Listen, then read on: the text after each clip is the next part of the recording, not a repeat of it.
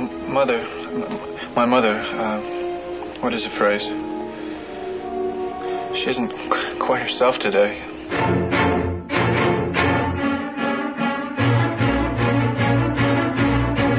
Olá galera, começando mais um podcast Filmes Clássicos.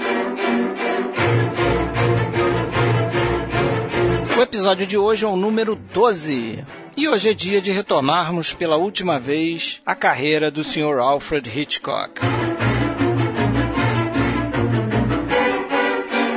Essa é a quinta entrada de uma série de cinco episódios sobre a filmografia de Hitchcock. E aqui começaremos com Psicose de 1960 e terminaremos com Trama Macabra de 1976.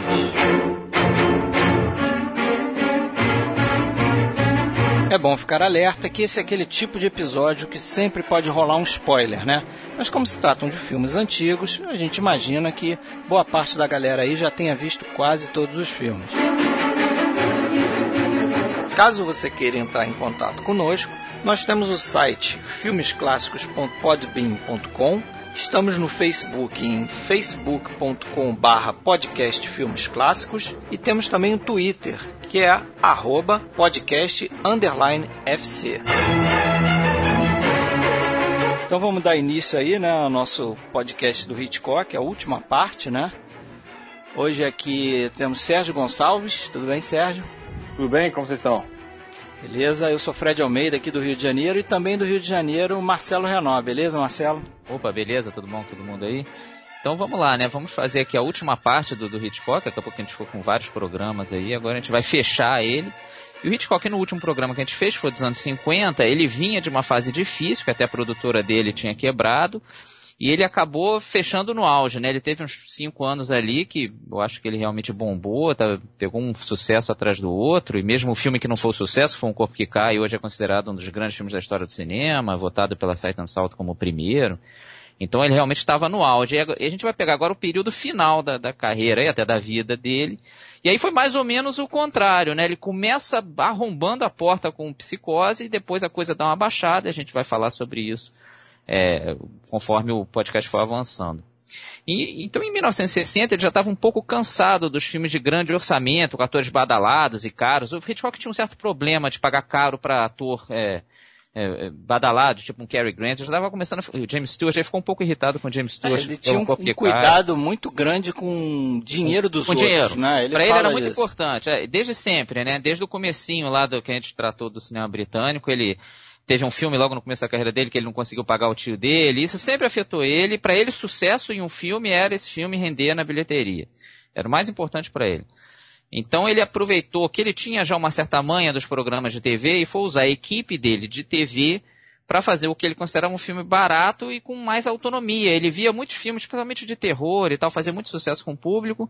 Ele se perguntava, pô, se um monte de gente faz um filme B e dá uma boa grana, e são filmes muitas vezes feitos é, com uma pouca técnica, eu acho que eu tenho, consigo fazer um filme com boa técnica e barato e vamos ver o que acontece. Foi isso o caso do Psicose, apesar de que ali ele usou o Bernard Herrmann, que até fazia assim trilha para ele na TV também, e o George Tomazini, que ele tinha muita confiança no Tomazini, que era o editor dos filmes dele, até ele nem assistia os deles, né? É comum é. o diretor assistir o dele no fim do dia, ele não tinha paciência para isso, ele ia para casa comer, e, ele não usou o Robert Burks, né? Justamente Também não, porque ele é queria o, que ele não... o fotógrafo o da John TV mesmo, né? É, o John a equipe de TV para fazer a coisa rápida. E é curioso que o, o, o estúdio, a Paramount, não acreditou no não. projeto, né? Ele já estava meio que de saída para a Universal, né? É até um troço meio estranho, porque ele é um filme. Ele fez na, na Universal, né? Ele filmou lá. É um, é ele filmou na Universal, a produção é, um é da, da Shamley. É que é a produtora dele, a Shamley Productions, e é um filme, acho que distribuído pela, pela Paramount. Né? Paramount, né? é, bem esquisito. Você vê o, o logo no início do filme, é o, é o logo é o da, da, Paramount. Paramount. É. Então, um filme que é, é, foi o maior, o maior sucesso da carreira dele, em termos de, de tudo, né? Até de, de, de crítica nem tanto, porque a crítica demorou um pouco para engolir o filme, porque ele foi muito... É, iconoclasta, né? Um filme que botou o terror aí, uma, tem uma cena de chuveiro muito forte, né? Que é a cena mais clássica do filme. É um filme que forçou barreiras, né? Uma coisa que a gente muitas vezes se esquece, a cena da Janet Lee no começo com John Gavin, com ela com sutiã e uma cena na cama, uma coisa que não, não era aceita na época. O Hitchcock deu uma forçada boa ali, conseguiu vencer a censura, né? Então, um filme bem é, é uma... bem audacioso. Né? Audacioso, né? exatamente, a boa palavra. E eu acho que eu, eu vi uma entrevista onde o acho que é o Hilton Hilton Green, que foi o assistente dele, direção, depois produziu os outros filmes, né, Psicose 2, 3 e 4.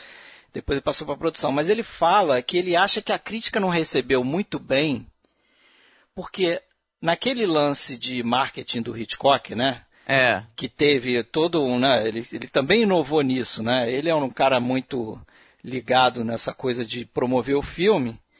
E aí ele, ele criou aquela história de que uh, a pessoa não podia entrar no meio do filme.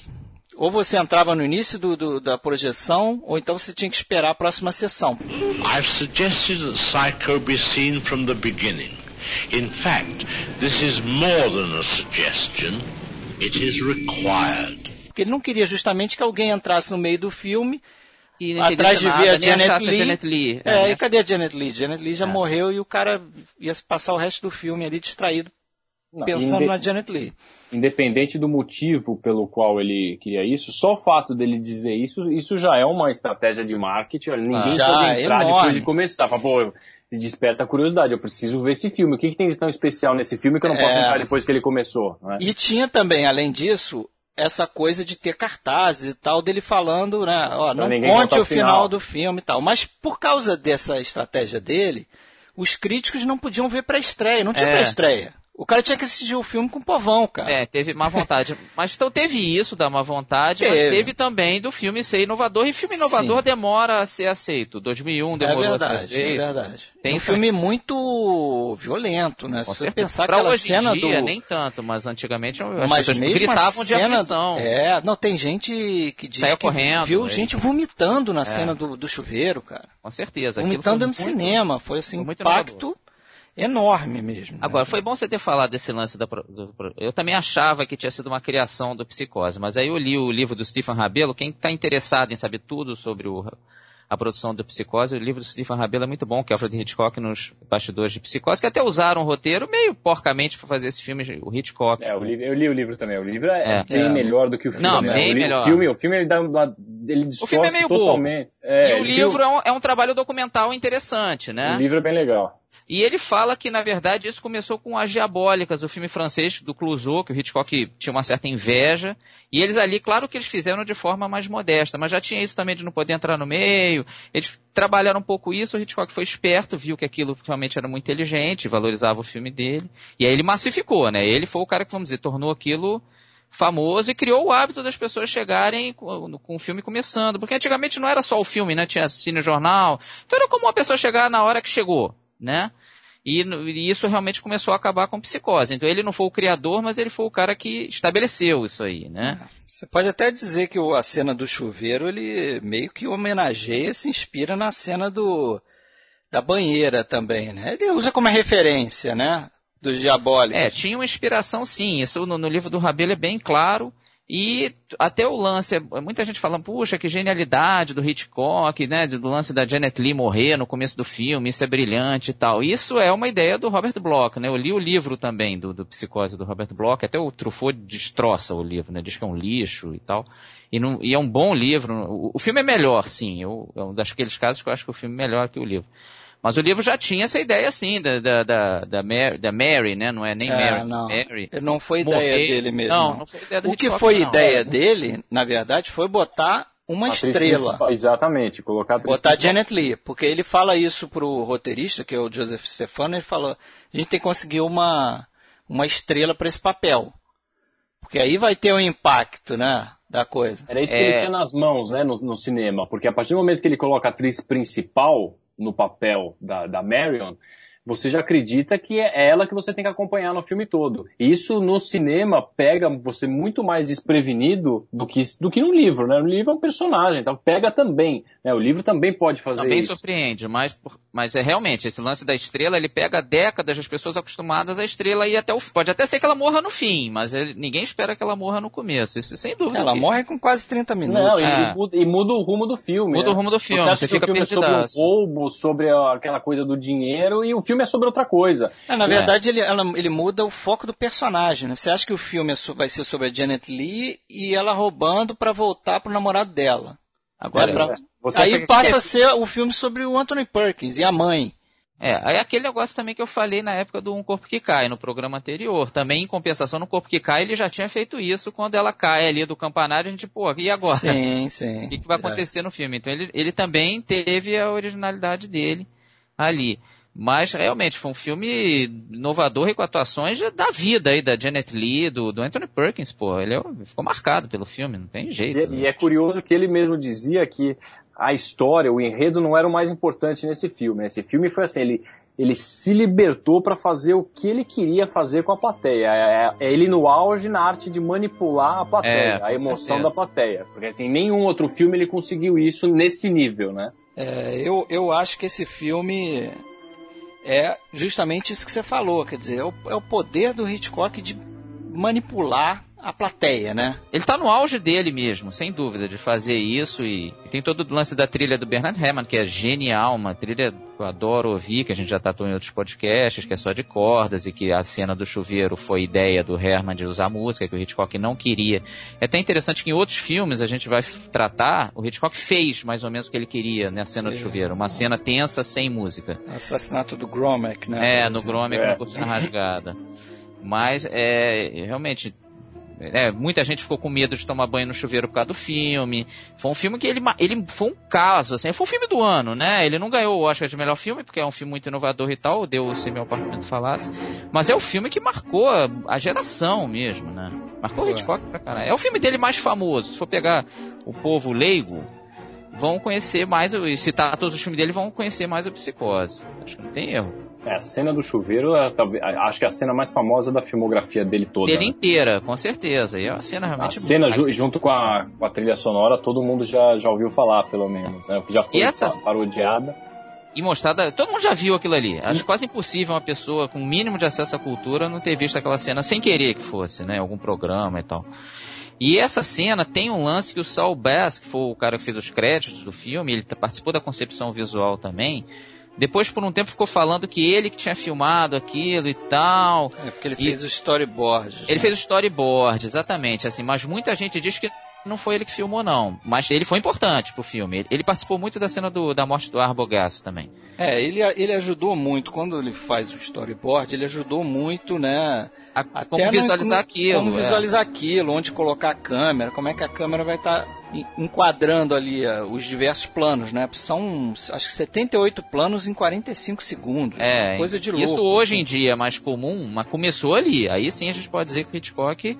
O que ele não... É muito... Teve uma história que ele não participou na morte do Arbogast porque ele estava doente, não Ele estava doente. Assim, que ele só não, orientou... mas aí ele voltou e refez, porque aí ele deixou com o pessoal da... da... Ah, ele confiou na equipe, né? Não, faz, você é. já sabe como é que vai ser e tal. E ele depois não gostou muito. Foi até ele... esse Hilton Green aí, o assistente é. dele, que dirigiu. E meio dirigiu. Mas o que a gente vê não é do Hilton Green, salvo uma outra tomada. Porque ele achou assim, vocês estão demonstrando que ele vai morrer, entendeu? Ficou claro na, que esse cara vai morrer. Na verdade, foi é, outra coisa. Eles filmaram o cara como se ele fosse o, o assassino, como se o Arbogast fosse, fosse o assassino. Aí filmava os pés, filmava as mãos. Aí o Hitchcock viu aquilo e falou: Não, vocês estão filmando como se esse personagem fosse um assassino. Se você quisesse pro, mostrar que o cara tá chegando sorrateiramente e tal, você faria dessa forma. Mas não.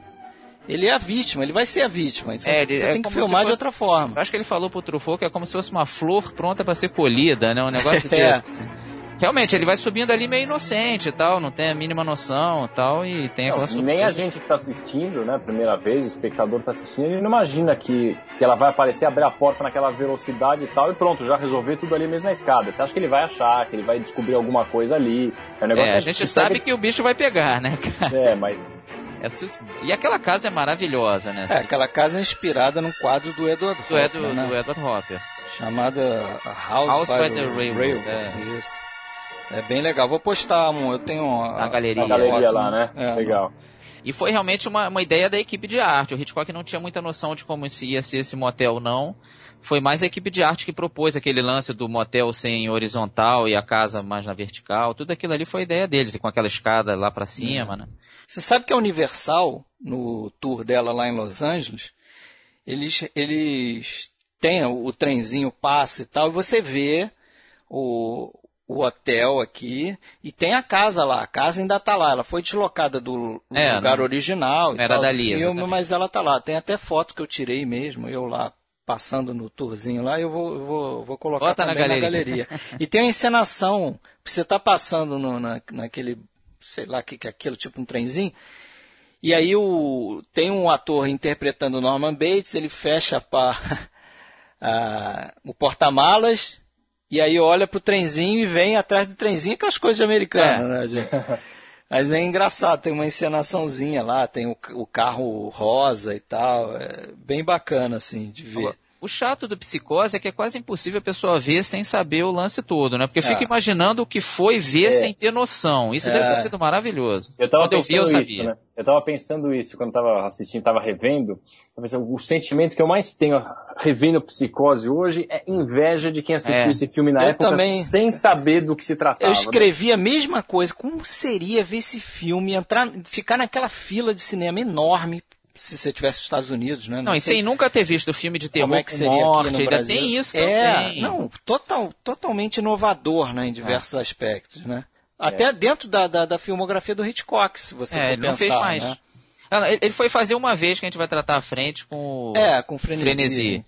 Mas até ali é um filme totalmente diferente. O Hitchcock tinha muito essa coisa de fugir do clichê, né? Ele, se perguntava muito isso. Eu, vi uma entrevista que ele fala para o entrevistador e fala assim: ah, a gente tem que sempre pensar em como fugir do clichê. Então você tem a pergunta, você tem escrito no roteiro, o personagem tal entra no quarto. Mas como ele entra no quarto? É isso que importar para ele. Como ele entra no quarto? Como eu posso fazer uma história de amor começar de uma forma diferente? Que ninguém tenha feito antes ou que não seja muito explorada antes, né?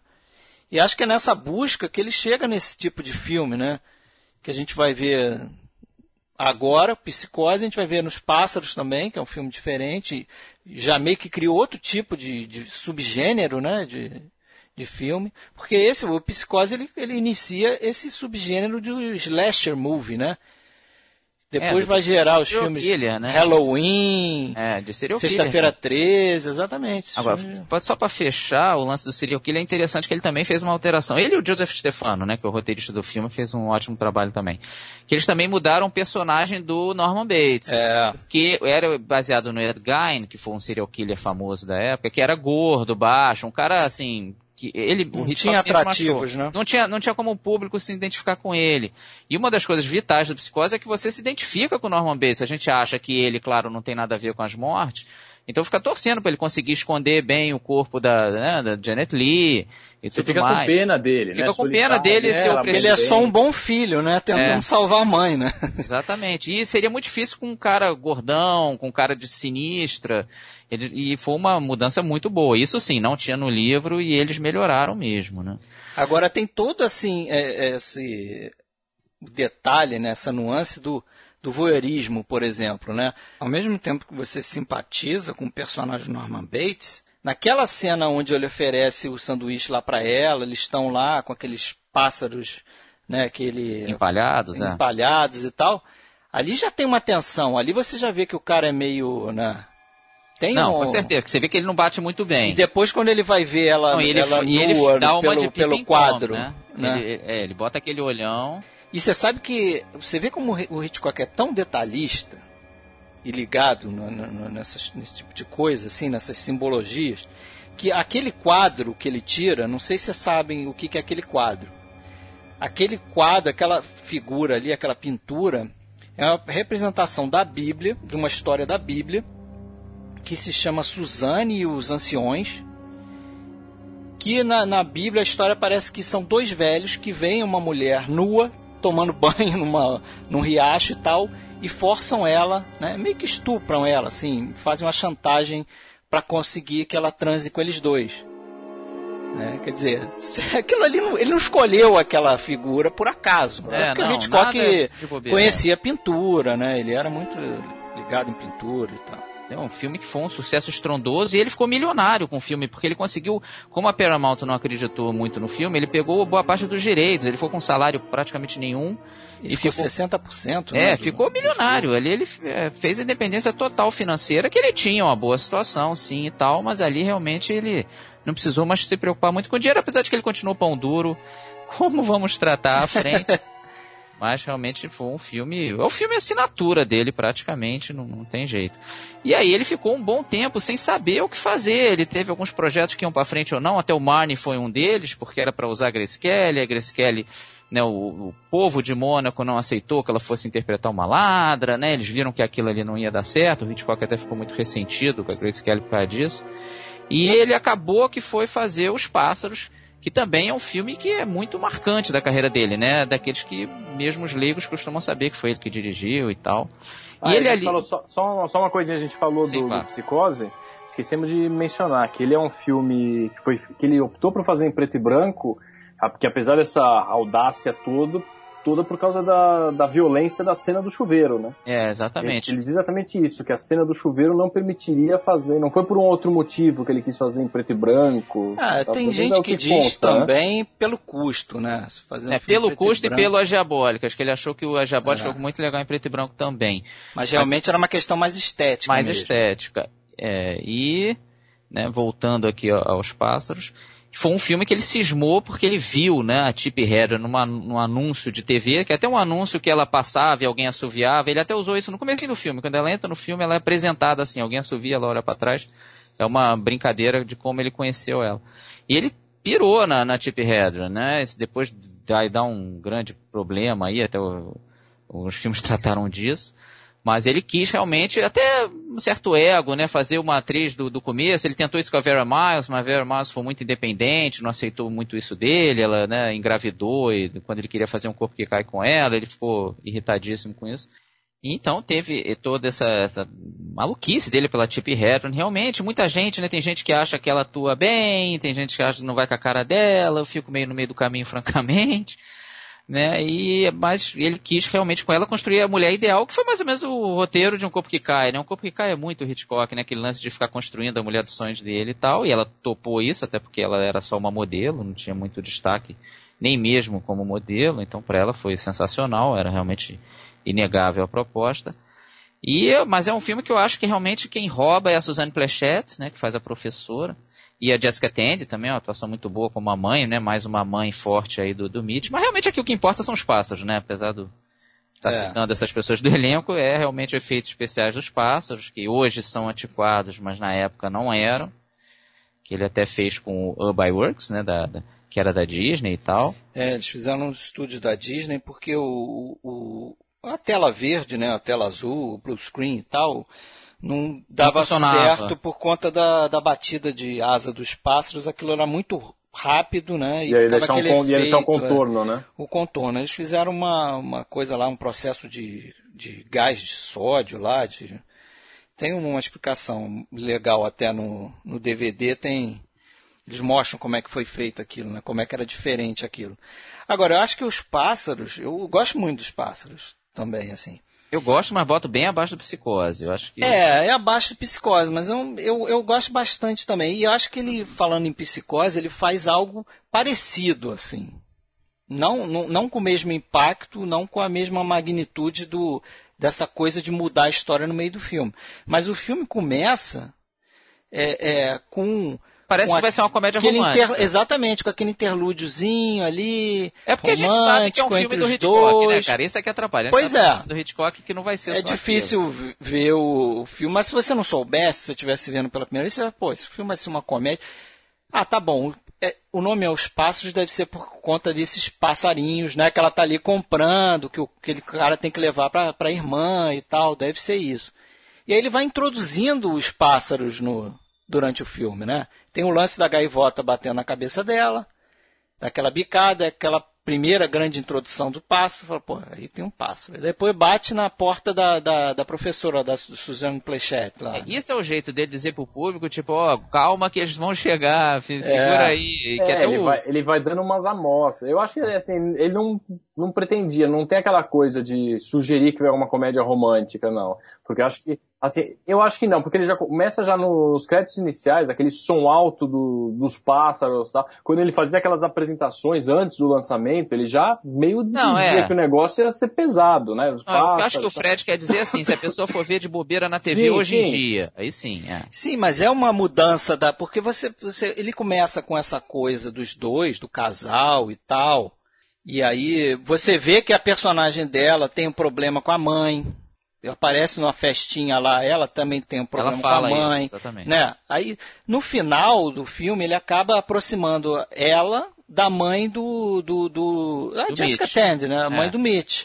Quer dizer, tem essa ligação. Só que no meio dessa história você deixa de ficar acompanhando muito o casal e o filme passa a ser sobre os pássaros. Porque até uma coisa de romance, não é romance, não é o um negócio do filme, claro que não. Mas eu, eu acho que até falta, ainda bem, eu agradeço o filme por causa disso, falta o que de repente teria em outros filmes, quer dizer, um interlúdio amoroso entre você quase não, não vê o, o a Tippi Hedren beijando o, o, Rod Taylor, entendeu? É, não chegou... dá muita importância pro, pro casal ali. Ele chegou a cortar uma sequência toda é... que mostrava justamente quando a, quando a Jessica Tandy vai até a, fa a, fazenda e acha o fazendeiro morto, tinha uma sequência que eles estavam lá, eles se beijavam, ficavam conversando, ele cortou, tirou tudo aquilo. É verdade, quer dizer, foi a primeira cena que ele ripou fora quando ele precisou diminuir o filme. Eu, eu acho bacana isso também. Porque você, realmente, se você estiver vendo assim, desavisado, começa o filme assim, aí daqui a pouco. Peraí, o filme não é sobre é uma, isso. Não, é uma tensão que vai, vai crescendo. Não, né? e ao mesmo tá tempo, assim, é, eles só ficaram juntos por causa dos pássaros. Claro que os pássaros atacam, é. não, mas se, se não existissem os pássaros ali, ela seria sempre vista por ele como uma socialite fútil. Não ia dar nada aquilo ali. Só deu porque ele começou a cuidar dela depois dela ser atacada pela gaivota e tudo mais. Foi aquilo que uniu Ela eles. não ia se aproximar da mãe. Exatamente, dele. a mãe ia achar ela esquisitíssima, não ia dar certo, né? Isso foi uma coisa interessante. Eu, eu, também acho interessante que a professora claramente tem uma fixação no Mitch, né? Apesar de não ser falado isso no filme diretamente. Mas você vê que ela tem um ciúme não, ela grande. Fala assim, ela fala assim, ela, ela fala. Conta, ela conta que ela teve um caso com ele e que ela ainda gosta dele, aquela hora que ela. Que a... Sim, mas ela tenta fingir que superou, mas. Não, porra, mas ela fala, ela fala, não, é. eu, eu, ainda gosto dele. Ela chega a falar assim, deixando bem claro que ela não tinha mais nada com ele, mas ela ainda gostava dele e tudo. É, não, não fica como não, uma é... página virada. Tanto que ela ficou lá em Bodega B, ela ficou morando é, lá por causa dele. Né? Ela fala né? assim, eu fiquei aqui para ficar perto dele. Ela é. fala isso. Eu fiquei Bizarro, aqui para ficar né, perto cara? dele. Agora, é, tem uma coisa do Hitchcock também nesse filme, é, de fazer uma crítica a algo que hoje está muito em, em, voga, né? Que é essa coisa do, do homem não dar atenção à natureza. Ele fala isso em algumas entrevistas. Tipo, esse filme também é, mostra que, porra, o, o, ser humano tem que abrir o olho, cara. Porque se, a, se a, por acaso a natureza, que ali no caso está representada pelos pássaros, se volta contra o ser humano, é pouca coisa que ele pode fazer, cara. É, mas né? eu acho que é mais ele quis usar para criar terror é, mesmo. Eu não vejo é tanta isso, ecologia é, ali, é, não.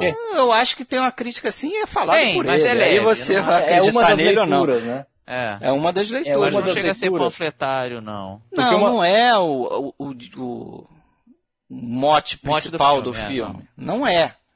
Né? Senão, mas até a sequência final que tem ali né? Todo mundo acho que já viu, né? Não spoiler aqui, a gente já deu vários. Mas aquela coisa de não ter nem o The End no final, né?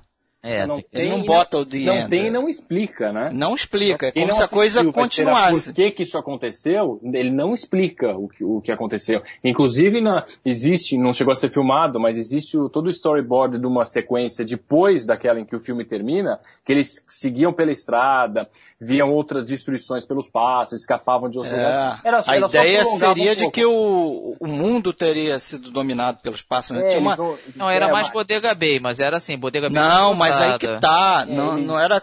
Bodega Bay, tudo bem, nesse storyboard e tal, mas a ideia, acho que inicial dele, era inclusive terminar o filme com a, a ponte de São Francisco é. lá toda cheia de pássaros. Porque não tinha como fazer isso, né? não, é. tinha, não tinha como tecnicamente é, fazer. Não, mas um o que eu quero dizer é que não, é, mesmo nessa parte que foi cortada, não fazia parte do projeto explicar, dar uma interpretação, porque o que, que acontece. O Fred falou coisa da natureza, há quem diga que quem que os pássaros, na verdade, seriam uma manifestação do subconsciente da própria mãe do Mitch. Né? Tem essa leitura também. Ah, é. Ela...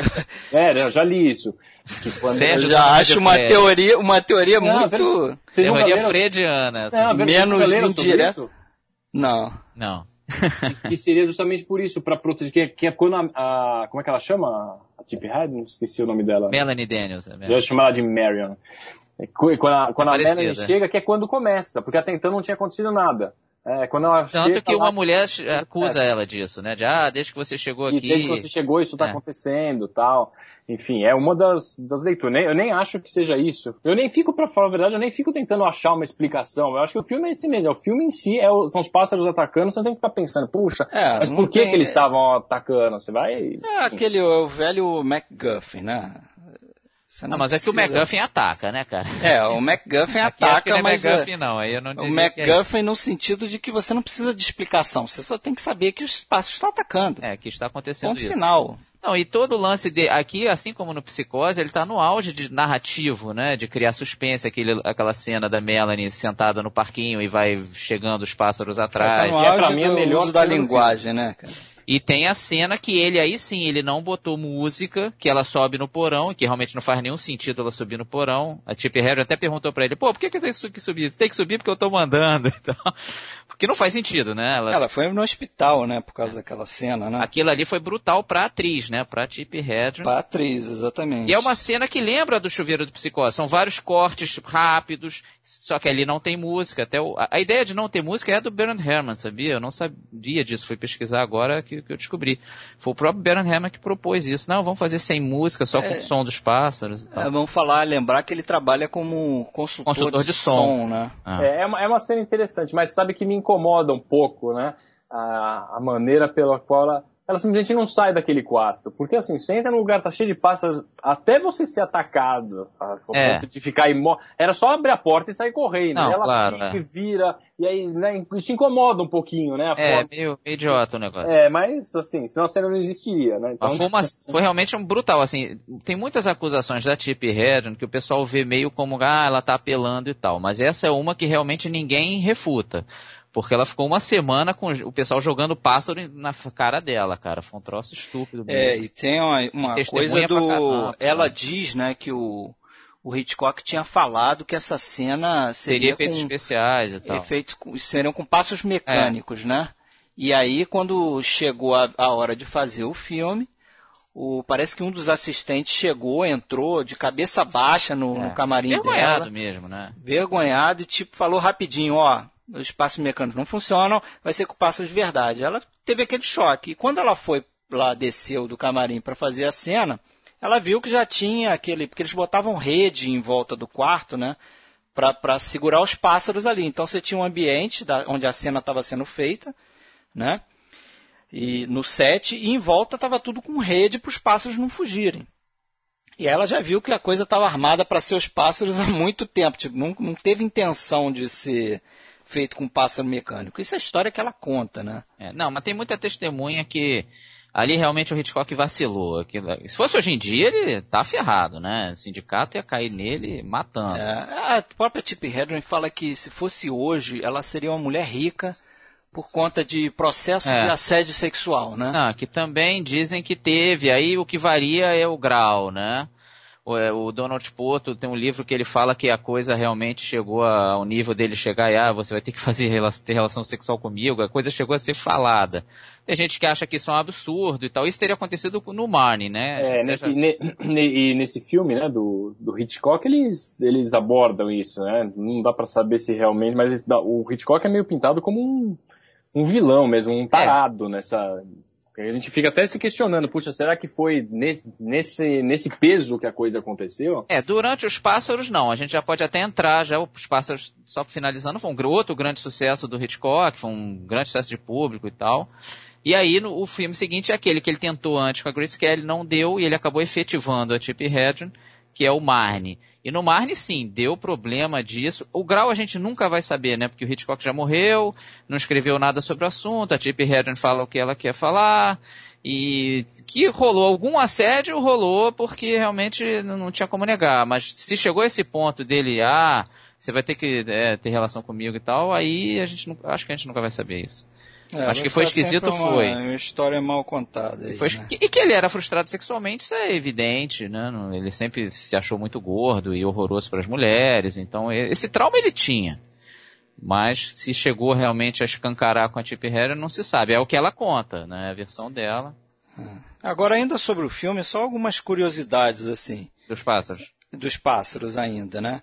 Aquele barulho, a maior parte do, dos barulhos dos pássaros que eles recriaram, né? Com, eles criaram com um instrumento musical eletrônico, é meio que uma, uma prévia, né? Um pré-sintetizador é, e tal, é, chamado Mixture Trautonium, né?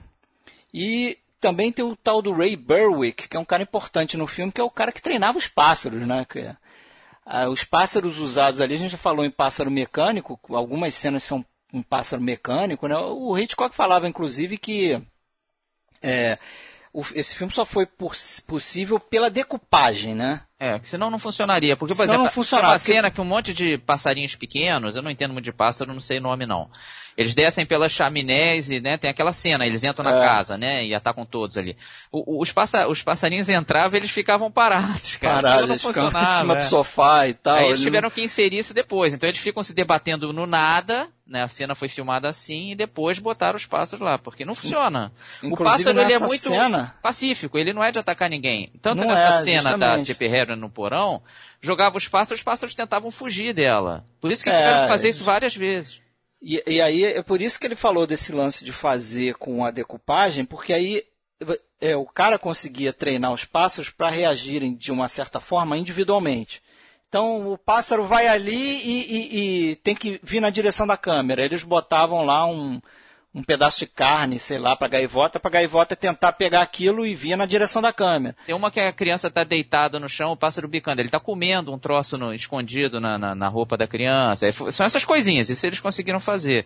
Mas agir como grupo assim não dá, não, não funciona. É difícil, é só pela decupagem, só pela é. montagem mesmo, né? É um filme que é muito bacana o trabalho de montagem, muito importante também, né? Certeza. Então vamos, vamos ao Marne. O Marne teve esse lance dele usar de novo a Chip Harry e eles brigam. O que é certo é, eles brigaram e nunca mais trabalharam juntos. Então alguma coisa aconteceu ali. E ele também se arriscou usando o Sean Connery, né, cara? Porque hoje o Sean Connery é respeitado e tal, ninguém discute. Mas na época ele só tinha feito o filme do James Bond, o Satânico Dr. No. Foi até esse filme que o Hitchcock viu e gostou dele. Aliás, o Hitchcock adorava a série do James Bond. E ele é, apostou no Sean Connery e foi criticado na época. Acharam que ó, é um filme que precisa de atuações, e realmente o Marnie precisa bem mais do que os Pássaros. E ele botou dois atores razoavelmente novatos na época, né? E, mas eu acho que o Sean Connery está muito bem, a Chip Hedren não tanto, não sei se vocês concordam. Tem gente que odeia a Chip Hedren no filme, não sei se é a posição de vocês. É, eu já vi gente é, exaltando a atuação dela. Eu, eu, confesso que Marnie não é um dos filmes que eu mais gosto do Hitchcock. Não, não. também não. Eu acho eu, um filme eu, mediano. É. Eu acho assim, é, apesar de ter uma certa né, tentativa de fazer uma coisa diferente, eu acho que passou entre os Pássaros e Marnie. Para mim, Os Pássaros é o, é o, último filme assim dessa sequência de, de, de sucesso do Hitchcock, né? Uhum. Que ele faz uma coisa realmente diferente né? Que ele está realmente inovando. Para mim, de Marne para o final da carreira, já é, tem filmes legais, não, mas o já é o Hitchcock. É, o Frenesi eu discordo, o resto eu concordo contigo. Não, mas o Frenesi é um bom filme, mas é, é o Hitchcock já de, fazendo de, é, novo, de não é inovação. Não, tô falando inovação, de inovação. Tem nudez, tem, tem sim, cara. Ah, é muito mais crua, um filme sem glamour nenhum. Ele estava acostumado a ter, né? É. Não, tudo bem, pode ser inovação dentro da carreira dele. Eu estou falando de uma forma geral, porque os pássaros ele começa o, esse tipo de filme, tipo tubarão, orca, entendeu? É, ele é, um subgênero. O Fred quer dizer trazer alguma coisa que ninguém nunca tenha visto. Ah, né? sim. Isso, assim. isso, isso, isso. Eu acho que o Frenesi bom filme, mas é meio que o Hitchcock sendo ele mesmo de uma forma mais crua. Momento, de uma é. forma mais crua, né? É. A gente vai chegar lá no frenesi. É. E Marlon, eu, eu, confesso que eu não gosto muito, não. Nem da atuação da Tip Head, nem do filme como um todo. Eu acho que ele começa bem até. É, eu acho que essa, essa questão, é, quando cria um suspense em relação a ela ser uma ladra, o filme tá caminhando até bem, eu acho que ela é desmascarada muito cedo e depois o filme cai muito. Eu não gosto dessa segunda parte, depois do, é, história do casamento. Cena, aquela cena, por exemplo, dela roubando e tem a mulher varrendo o chão, que até aquela mulher é a empregada do, do, do, do, do Rope, né, do Fechinho Diabólico, é a mesma atriz. E é muito legal aquilo, porque ela é surda, né? E ela deixa cair é, o sapato no chão, é uma cena Do bem bacana. Sapato, é, a cena, então até aquela parte o filme tá legal, depois acho que ele cai muito. Não, e dá... a, essa atuação, aquela parte no final, quando ela começa a falar com vozinha de criança, eu acho ridículo, assim, ver, assim, meio vergonhoso, meio constrangedor. Ela é, eu acho o de... Marnie, até não muito disfarçado, um Spellbound, né? Que foi o filme que ele fez nos anos 40 com o Ingrid Bergman e o Gregory Peck, dos anos 60. É, é uma psicologia de botequim, aquele negócio de, ah, ela vê vermelho, aí, é, aquilo é meio bobagem, né? Assim, Também acho. Também acho. A psicologia vista hoje, aquilo é ridículo, com todo respeito. Ela é curada praticamente de forma automática. Aquilo é, realmente. Toda, é toda a questão da, da frigidez em é. relação a. a aliás, a... tem o lance do, do estupro, né? Vocês enxergam o estupro dele em relação a ela naquela cena? Que é uma cena... Eu acho que sim, cara. Até pelo enquadramento que ele faz ali do, dos olhos do. É, mas ela também não resiste muito, nem. Eu, eu fico é, meio eu acho ali. Ela, ele é o marido ela... dela, primeiro, né? Ele é o marido dela. É, uma cena né? de estupro, né? É, de repente quem não tá ouvindo acha que é um estupro, né? De... Mas rolou essa ideia do estupro, sim, até porque o, o Ivan Hunter, que é o roteirista, ele brigou com o Hitchcock por causa dessa cena. É, porque o Hitchcock, o Hitchcock era a cena mais importante do filme. Ele não queria Exatamente. mão de jeito nenhum. Aí o Hitchcock acabou substituindo o Ivan Hunter pela J. Preston Allen por causa disso. E aí ela fala isso, ela fala, pô, ele não entendeu que o que atraiu ele na história inicialmente é justamente isso. É, mas ela mesma diz numa entrevista que ela também não encarava aquilo como estupro. E, e, por isso que eu fico na Talvez dúvida. não tecnicamente, é. porque eles são casados, mas Sim, mas você assim, foi para você, sim, mas para você, o Sean Connery desabou no seu conceito naquele momento ou não? Você perdoou ele? Porque o Hitchcock tinha um certo medo disso e o roteirista também, esse Ivan Hunter. Você, você acha que ali foi horrível ou você não, entende a situação?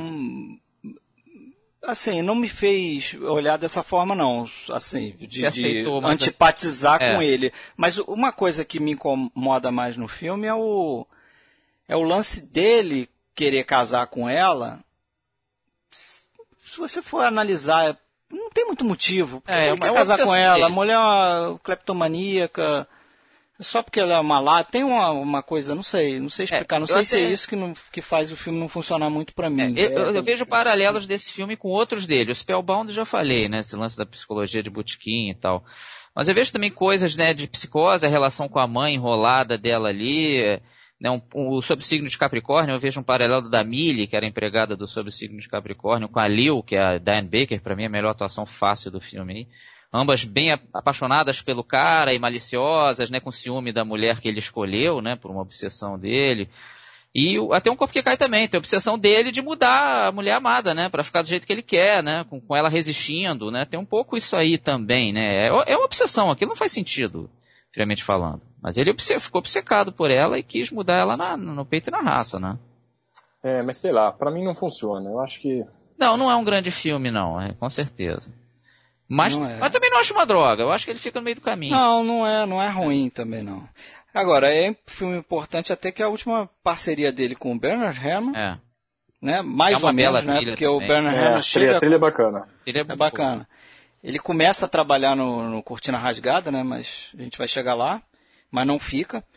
A última parceria dele com o Robert Burks e com o George Tomazini, né? O editor dele lá, o montador dele. Porque os dois morreram, morreram depois disso. Jeito, é, foi uma pena. Deve ter sido um baque, né, no, é. no Hitchcock. Imagina per perder dois grandes colaboradores assim. Ele confiava juntos, de né? cegamente, exatamente. É, é, complicado mesmo. Teve e zero. coincidência ou não, eu acho que depois desse filme aí, fora o frenesi, a coisa da a carreira dele dá uma desabada. Também por conta de doença. Não, né? E no próprio Marne, eu já acho algumas coisas que já mostram que o Hitchcock tá ficando um pouco antiquado. É chato falar isso, né? Porque é um diretor que a gente ama e tal. Mas, por exemplo, tem uma queda do cavalo dela, que eu acho que a edição é meio porquinha. Ele tem, começa a ter umas cenas que ele usou meio esteira ali, naquele. Né? Não ficou isso legal. Eu ia falar mais à frente, mas a gente pode encaixar realmente. Pode começar é, a criticar isso. Você vê que o, o, Hitchcock era um cara que filmava muito em estúdio, né? É, ele odiava. Ele odiava fazer locação. E nessa época, o barato do cinema era ir pra rua. Com certeza. Ele estava antiquado ali, realmente. Ele estava antiquado. Essa, essa cena do cavalo, ele, ele fez na esteira, cara. Eles construíram uma esteira enorme. O cavalo corria na esteira. Era até perigoso, porque se o cavalo tropeça ali, ele cai e ela cai junto. Foi um é, negócio não, tenso. E não funciona, além disso, não funciona. Você olha aquilo, ficou falso demais a queda dela ali. Não, não, você não acha que alguém está caindo realmente, né? É, e tem até, cara, um zoom in, um zoom out. Isso eu falo porque eu e Fred fizemos faculdade de Eu pensei a mesma coisa. também, né? Que um cara queria porque queria fazer no nosso filme uma cena de zoom in, zoom out. A gente achou aquilo o cúmulo do absurdo. E tem isso no filme do E Hitchcock. tem isso quando ela vê o dinheiro, né? Quando é. ela vê o dinheiro no armário. Deu vergonha ver aquilo, honestamente. Assim, pro Hitchcock, por favor, não faz isso. mas tudo bem. Mas é aquela coisa, né? Tá experimentando com a linguagem. É, né? mas não funcionou. Talvez né? tenha virado um clichê depois. Não, não, e, e, aquele cenário no final, né, que é onde fica a casa da mãe dela. Ah, aquele é do barco é muito feio. Nossa, aquilo é muito Aquilo é a primeira vez que eu vi, eu queria morrer. Eu falei, o que que é isso? E aí, não, e essas retroprojeções que ele continua usando até o final, É, né? os back projects. Puxa, é, não... É o fim da carreira. É, isso não, não precisava mais, né?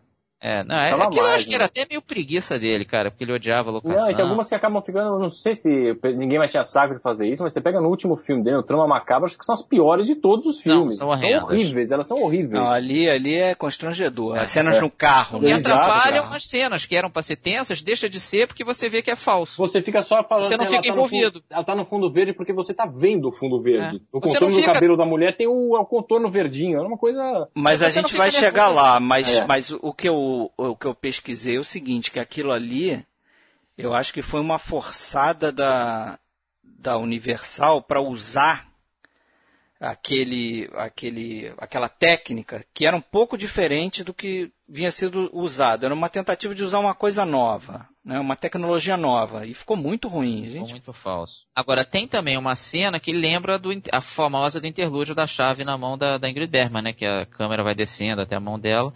Tem uma que também sai do... É bem mais simples, mas sai do alto de uma escada também e mostra aquele cara que poderia incriminar, né? A Chip Hedron e tal. Ficou bacana e é o Hitchcock se autoplagiando ali e tal. Mas realmente, Marnie é um filme complicado dele, deu, né, os críticos ficaram divididos, realmente teve todo essa, esse problema e ele brigou com a Chip Hedron, né, não, não tem- ele teve um certo desgosto no fim do filme, muito pela briga dele com a Chip Hedron, já não falava mais com ela, então ele meio largou o barco no final, eu acho que o filme indica isso, né. E o filme foi muito mal em bilheteria, né? Foi, o público reclamou porque nos trailers e no material publicitário dava a ideia de que seria uma história de amor tórrida e tal, e não é, né. Acaba que isso não acontece, então o público se sentiu. é, ficou Ah, e, um, decepcionado. e um público que tá vindo de psicose, os É, pássaros, depois cai. Merne, pelo- né? Não dá. É, não tem, deu uma. Não tem- inevitável, né? E aí vem o Cortina Rasgada, que eu acho que tem algumas coisas interessantes, mas outras realmente não funcionam. Que é um filme com, né, que usa o conceito de Guerra Fria, de cortina de ferro, que hoje envelhece um pouco a trama, mas na época era muito é, verídico, né? Assim, era, era o tema do momento. E tem uma dupla de atores que realmente eu acho que não funciona. E tem, aí todo mundo fala, ah, mas o Hitchcock não tinha nada a ver com Paul Newman e tal. Realmente não tinha, que é um ator do método, né? Realmente eles não se deram bem, um ficou falando mal do outro o resto da vida.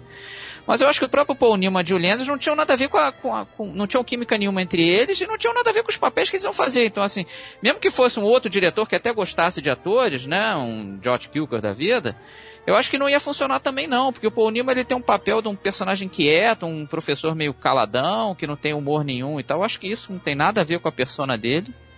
E a Julie Andrews também, ela faz uma esposa meio intrometida, né, um pouco chata e tal. Eu acho que também não tinha nada a ver com ela.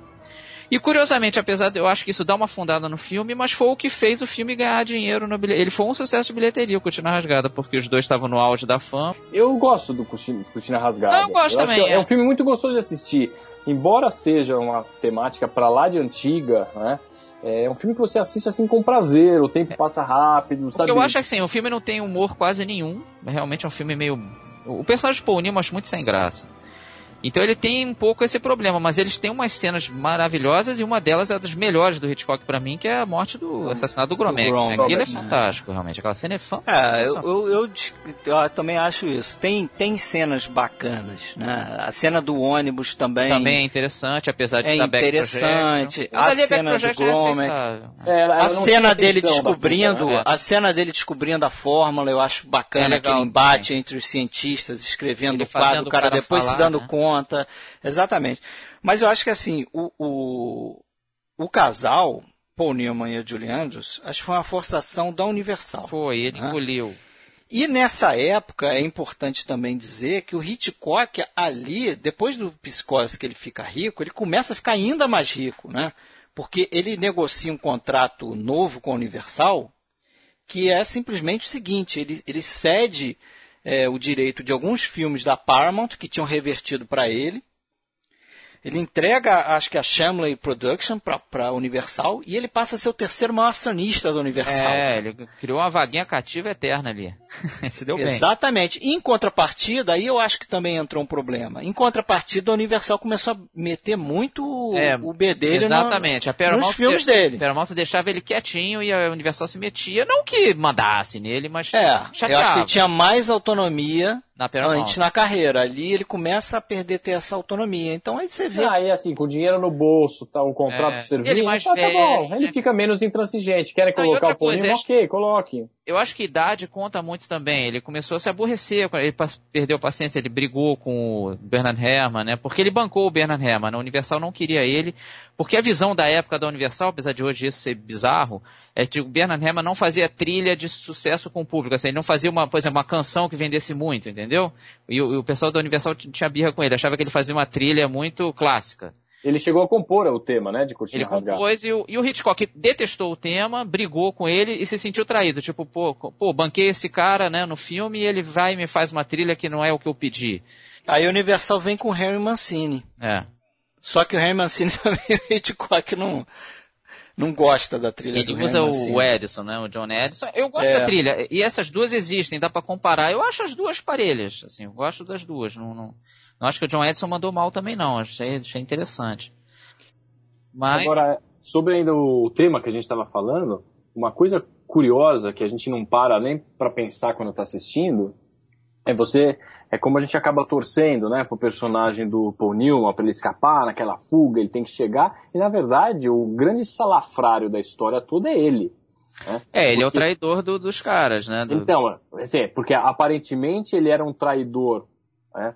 Um, um traidor que estava entrando, Ocidente, né? do é. Ocidente estava entrando ali em Berlim Oriental para roubar algum segredo, né? Fingindo que estava ao lado deles, mas na verdade não, ele estava indo roubar. Então assim, os caras tinham mais do que direito de perseguir o cara, porque ele era o traidor realmente, né? Ele não é, é o mocinho do filme. Mas isso coloca, visto, porque você, mas é, isso visto coloca, no... na época, na época, coloca, é. na época o comunismo era o demônio ali. É, não, isso visto na época ele era o herói, né? Então, é, ele está combatendo o comunismo, mas ele é, o, ele é o verdadeiro traidor da história, né? É. Agora você sabe que o, uma coisa curiosa aqui, que Estou vendo aqui nas minhas anotações. O Hitchcock chegou a convidar o, o Nabokov para fazer o roteiro. O cara que escreveu Sim, Lolita, o Lolita, né? claro. E acabou que não, não deu certo, acho que ele estava muito ocupado e não ia conseguir entrar lá no cronograma que o Hitchcock queria. Ele optou com outro cara que até escrevia romance também, né? não era um roteirista mesmo. É, agora voltando para a cena do Gromek, que é uma cena que o Hitchcock quis mostrar que não. Como é difícil matar alguém de verdade, né? Que nos filmes ele achava que ah, o cara dá um tiro, a pessoa já morre automaticamente e tal, que não é bem assim. Realmente, é uma morte sofrida, né? Ela, a, a, a alemã, que na verdade é uma atriz americana, né? Mas ela realmente parece uma alemã ali. A Carolyn Ela me lembra a Liv, Ullman. Muita gente acha até que é a Liv Ullman, mas não é. Carolyn Conwell. E ela é, é, fala inglês e tal, mas ali realmente ela só fala alemão.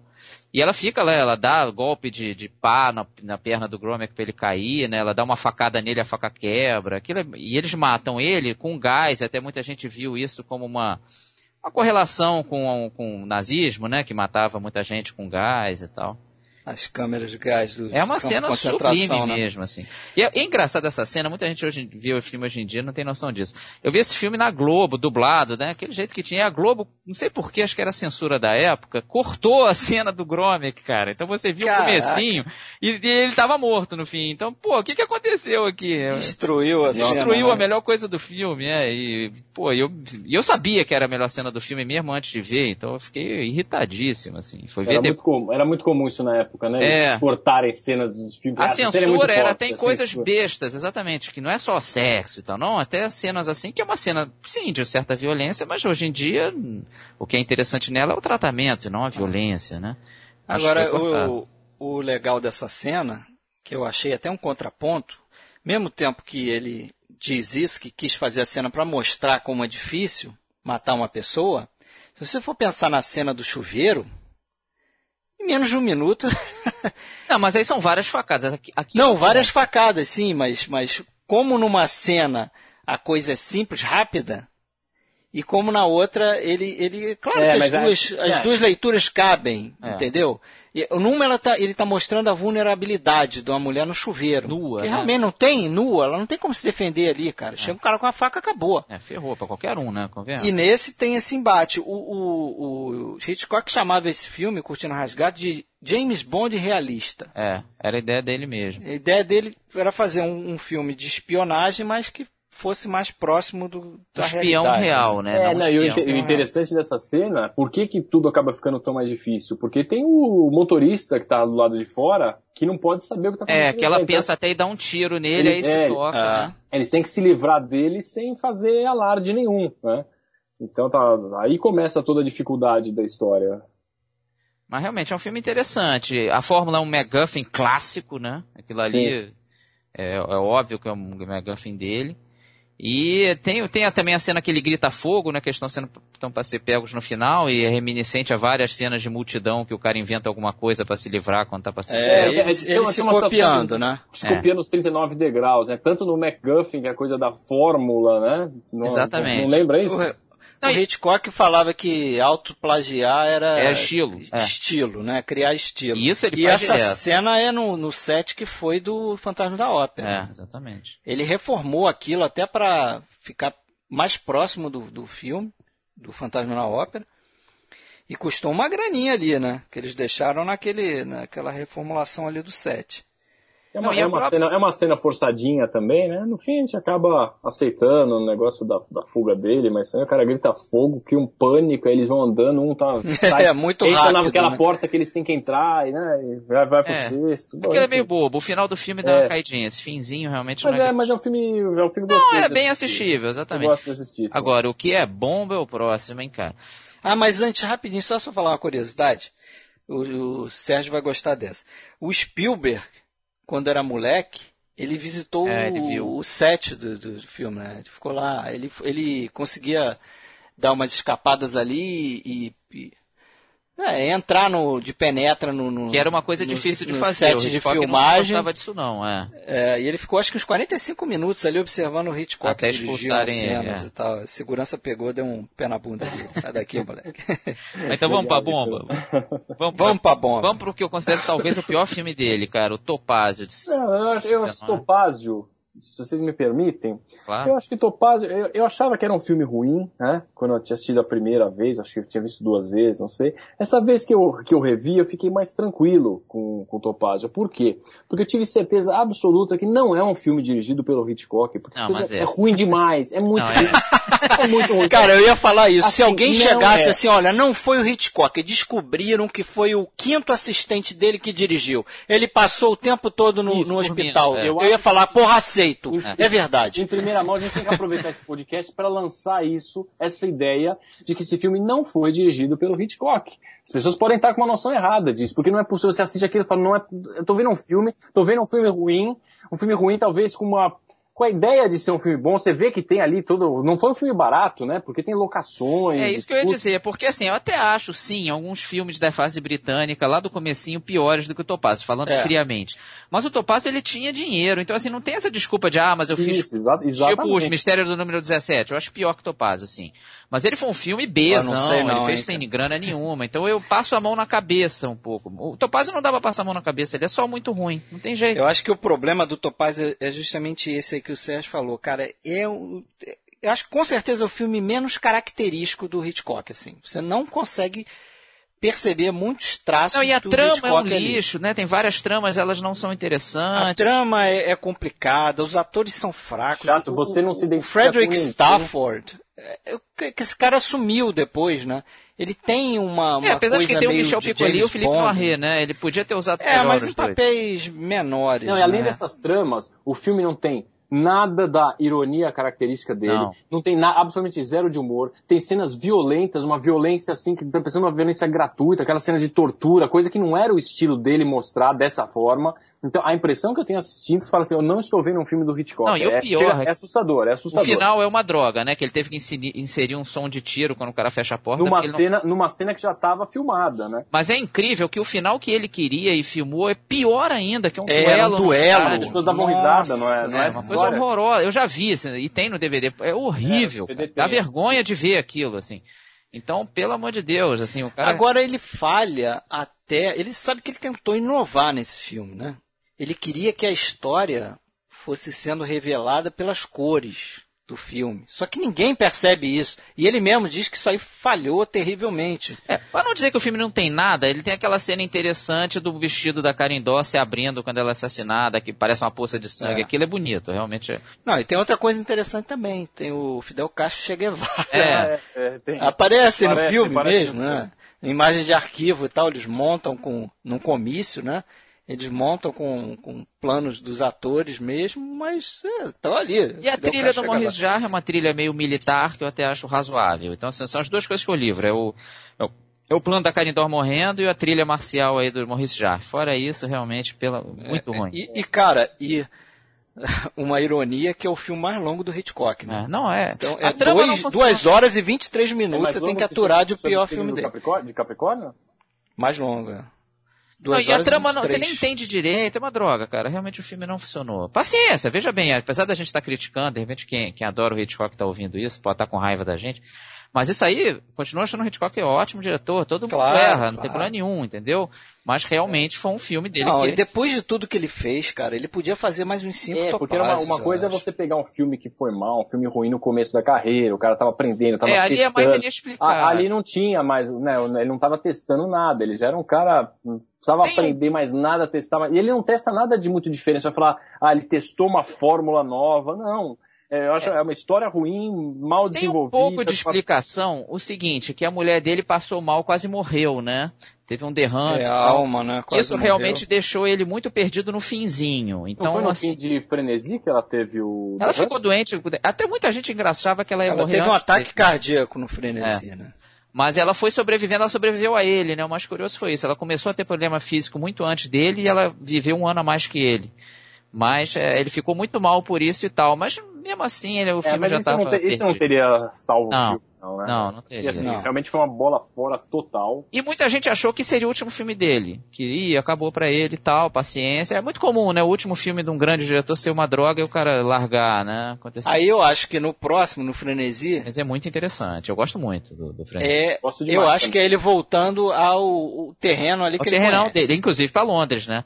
É um filme é. até meio autobiográfico nisso, porque a, toda aquela parte da feira era onde o pai dele trabalhava. Ele ia muito quando era criança para ajudar inclusive, o pai. Inclusive tem a história de que um velhinho reconheceu ele e fala, ó, seu pai trabalhava aqui, comprava frutas com ele, sei lá. E é aquele filmão clássico dele, do cara inocente tentando provar que não é culpado e tal. E ele, mas aí é mais crua, que, até que a gente já falou mais atrás. É um filme que não tem glamour nenhum.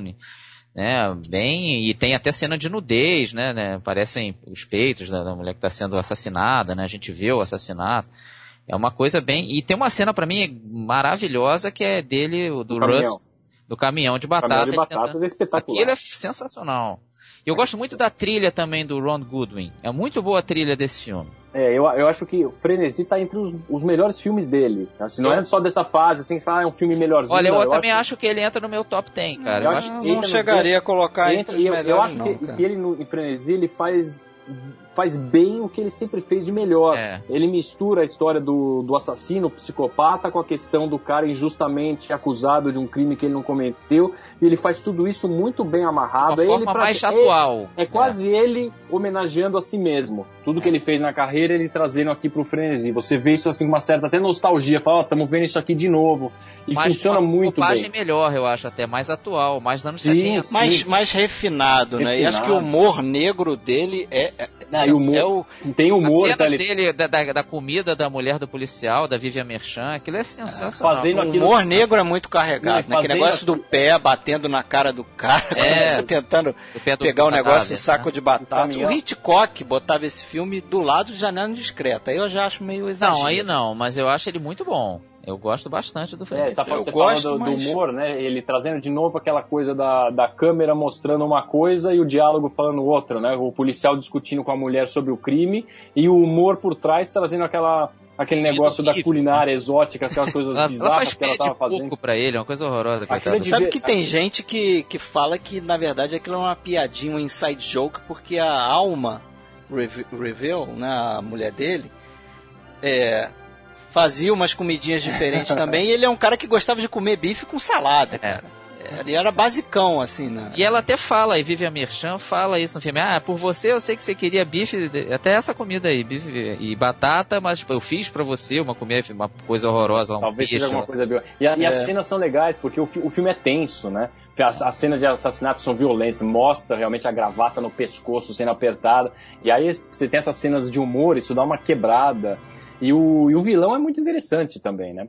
Muito, o, o Rusk é muito o bom. O vilão ele é muito Barry interessante, Foster. assim, ele dá, eu não sei se ele é o vilão mais assustador, mas o cabelo dele, sem dúvida, é o mais assustador de toda a filmografia. É, agora eu falo da época. Olha, não, 80, cara, você tocou num ponto importante. Olha, eu acho que é o filme com mais gente feia do Hitchcock. É, é, o filme mais feio dele visualmente. São os anos 70. Os anos 70 é. visualmente, as roupas é eram feias, os cabelos são feios. É... As pessoas são feias. É, uma coisa Pô, aquela Babs é, é horrenda. Não, aquele cabelo da, da, da ex-mulher lá do cara, parece um capacete aquilo. O que, que é aquele cabelo? Como é que pode falar, você é meu tipo de mulher? Isso, é, não isso. convence, não convence. Quem tá ouvindo a gente, a gente tá falando bem do frenesi, né? É. Pode ser, o filme vai estranhar muito isso sim, visualmente dá esse choque de anos 70 total ali, que realmente é, visual, o filme é muito cru, ele é feio mesmo nesse sentido, mas é um ótimo filme. Mas realmente ele é bem cru nesse sentido. No, mas a, a esperando atmos... uma intriga internacional vai quebrar a cara. Isso. A atmosfera londrina é legal, né? Como ele, ele mostra Londres, aquele aquele mercado de frutas, aquela coisa. E a, e a cena que você estava falando do, do caminhão, o negócio do broche, é que você percebe que você está torcendo pro vilão, né? Com certeza. Você, o vilão precisa achar aquele broche de, de todo jeito, né? E tem é, mais um uma bacana, marca do Hitchcock. Ele né? leva a Bebs. É, tem duas coisas interessantes ali. Essa Bebs, que é a mulher, vamos dizer, do, do, do, ator principal, que é o John Finch. E ele, né, surpreende ela e vira uma das vítimas dele. Primeiro ela sai brigando de um bar e ela para, assim, um plano bem bacana, um close da cara dela, e tem só a voz dele falando com ela, ah, got a place to stay, né? É muito bacana isso. Aí a gente meio toma um susto, porque a gente já sabe que o Rusk é o vilão, né? É o serial killer. É, ele naquela cena ali, ele tá atrás dela, é, agachado, né? É bem bacana aquilo ali. Funciona muito bem, que ela vira... Ela vai pro lado e ele aparece. É, e, e, tem o plano da escada. O plano da escada. Né? Clássico, que foi né? muito bem feito, né? A câmera vai recuando e tem um cortezinho, não sei se chegaram a ver. Na saída tem, da porta tem. tem um corte. Passa um cara na frente da câmera, mas é muito bem feito, assim, eu vi... No... Mas aquilo ali é de novo, ele fazendo a cena no estúdio, aquela escada é estúdio, tudo é estúdio. Quando ele vai pra rua, aí ele vai pra externo, vai pra locação. Agora é um filme que ele faz muito em locação também, né? A cena que que o John Finch entra logo depois que a esposa dele é assassinada, aquilo é na rua, é feito na rua. A secretária vê ele, ele saindo, né? Saindo, ali ele se complica. Aliás, aquela cena é uma cena muito. Porque não só o assassinato, como ele, ele estupra ela antes. É. Ele mostra é. o estupro na tela, né? É, mostra é, mais ou menos. Não, mas ele, ele não dá a entender. Ali tá muito claro que ela tá não, que ele tá estuprando. Ali, Eu acho que é o filme com mais violência explícita. É, fácil. Sim. Sem dúvida. Fácil. Sem dúvida. Apesar de não ter o sangue, é uma gravata, né? É, é um estrangulador, é. mas. Não, e tem o cara tirando o troço de um cadáver, né? Uma coisa bem mais crua mesmo, assim. Quebrando o dedo, é, né? Quebrando o dedo para tirar o broche. Aquilo é muito bacana. Aquela cena é fenomenal.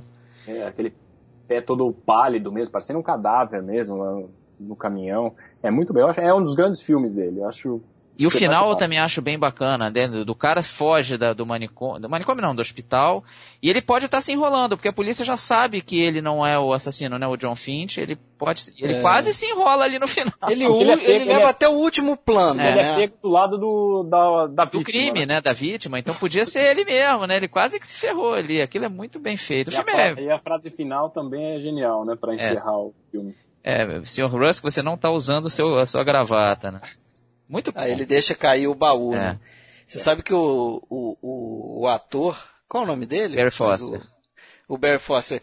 O Barry Foster, ele, ele, ele, a primeira vez que ele faz a cena, ele solta o baú e olha para baixo. É, o Hitchcock, Aí o Hitchcock corrige ele, fala, não, um serial killer aqui nunca olharia para baixo, nunca se entregaria é, dessa forma. É, olhar para baixo dá a impressão, assim... Você pode largar o, o, o baú. Fui pego, me arrependo. Mas olhar para baixo, aceitar que você foi pego, não. Exatamente. Né? E a cena dele do estupro também é uma cena sem música, né? O Hitchcock com aquela ideia original dele, com muita edição e sem música também remetendo um pouquinho aí à psicose, né? Aos pássaros e tudo mais. É bom falar do cameo do Hitchcock, né? Porque era para ser ele boiando no rio, eles chegaram a fazer um boneco para ele ficar ali boiando e tal. Eles não utilizaram esse boneco, mas usaram no trailer. Não sei se vocês viram o trailer. Sim. O trailer começa com ele é, boiando, né, num plano geral, ele boiando no rio, depois corta para um, ele deitado e com uma água embaixo, você vê claramente que ele não está no foi até, rio. Foi até legal você falar dos trailers, que a gente tinha deixado passar essa aí. Os é. trailers dos filmes do Hitchcock são muito originais, ele não entrega o, o, a trama, ele geralmente apresenta a coisa. Ele inova isso é, também, né? Ele bastante. usa aquela coisa dele, tá, já está sendo conhecido por fazer o, a série dele de TV. Que já era famosíssimo, exatamente. E ele usa a imagem dele para fazer. Mas Agora você um, sabe que ele... Pode falar, Fred. É, você sabe que no Cortina Rasgada ele desgostou tanto do resultado final do filme que ele não fez não, o trailer aparecendo não. ele não. Ali ele arregou. Faz é. aí o trailer. Agora me diga uma coisa, existe aquele aquele vídeo que muita gente já viu que é do Psicose, ele apresentando o filme, indo na, nos cenários. É como se fosse um tour da pois é, casa. É, né? Aquilo foi liberado antes, porque aquilo é, um, é paradoxal em relação a não querer revelar o filme, criar todo esse mistério porque vai acontecer. O cara vai, não, aqui é o banheiro, foi. ó. Olha, porque o banheiro, aqui vai acontecer uma coisa tal. É. Hoje é, nunca pensava, pensei nisso, mas realmente. Não é um spoiler naquilo Mais mostrando... ou menos, né? Porque ele não, não diz como vai ser a coisa, ele fala da mãe, né? Uma coisa um pouco. É, ele não, puxa mas... meio lado pra mas mãe. Ele, mas ele mostra para onde o filme vai caminhar, né?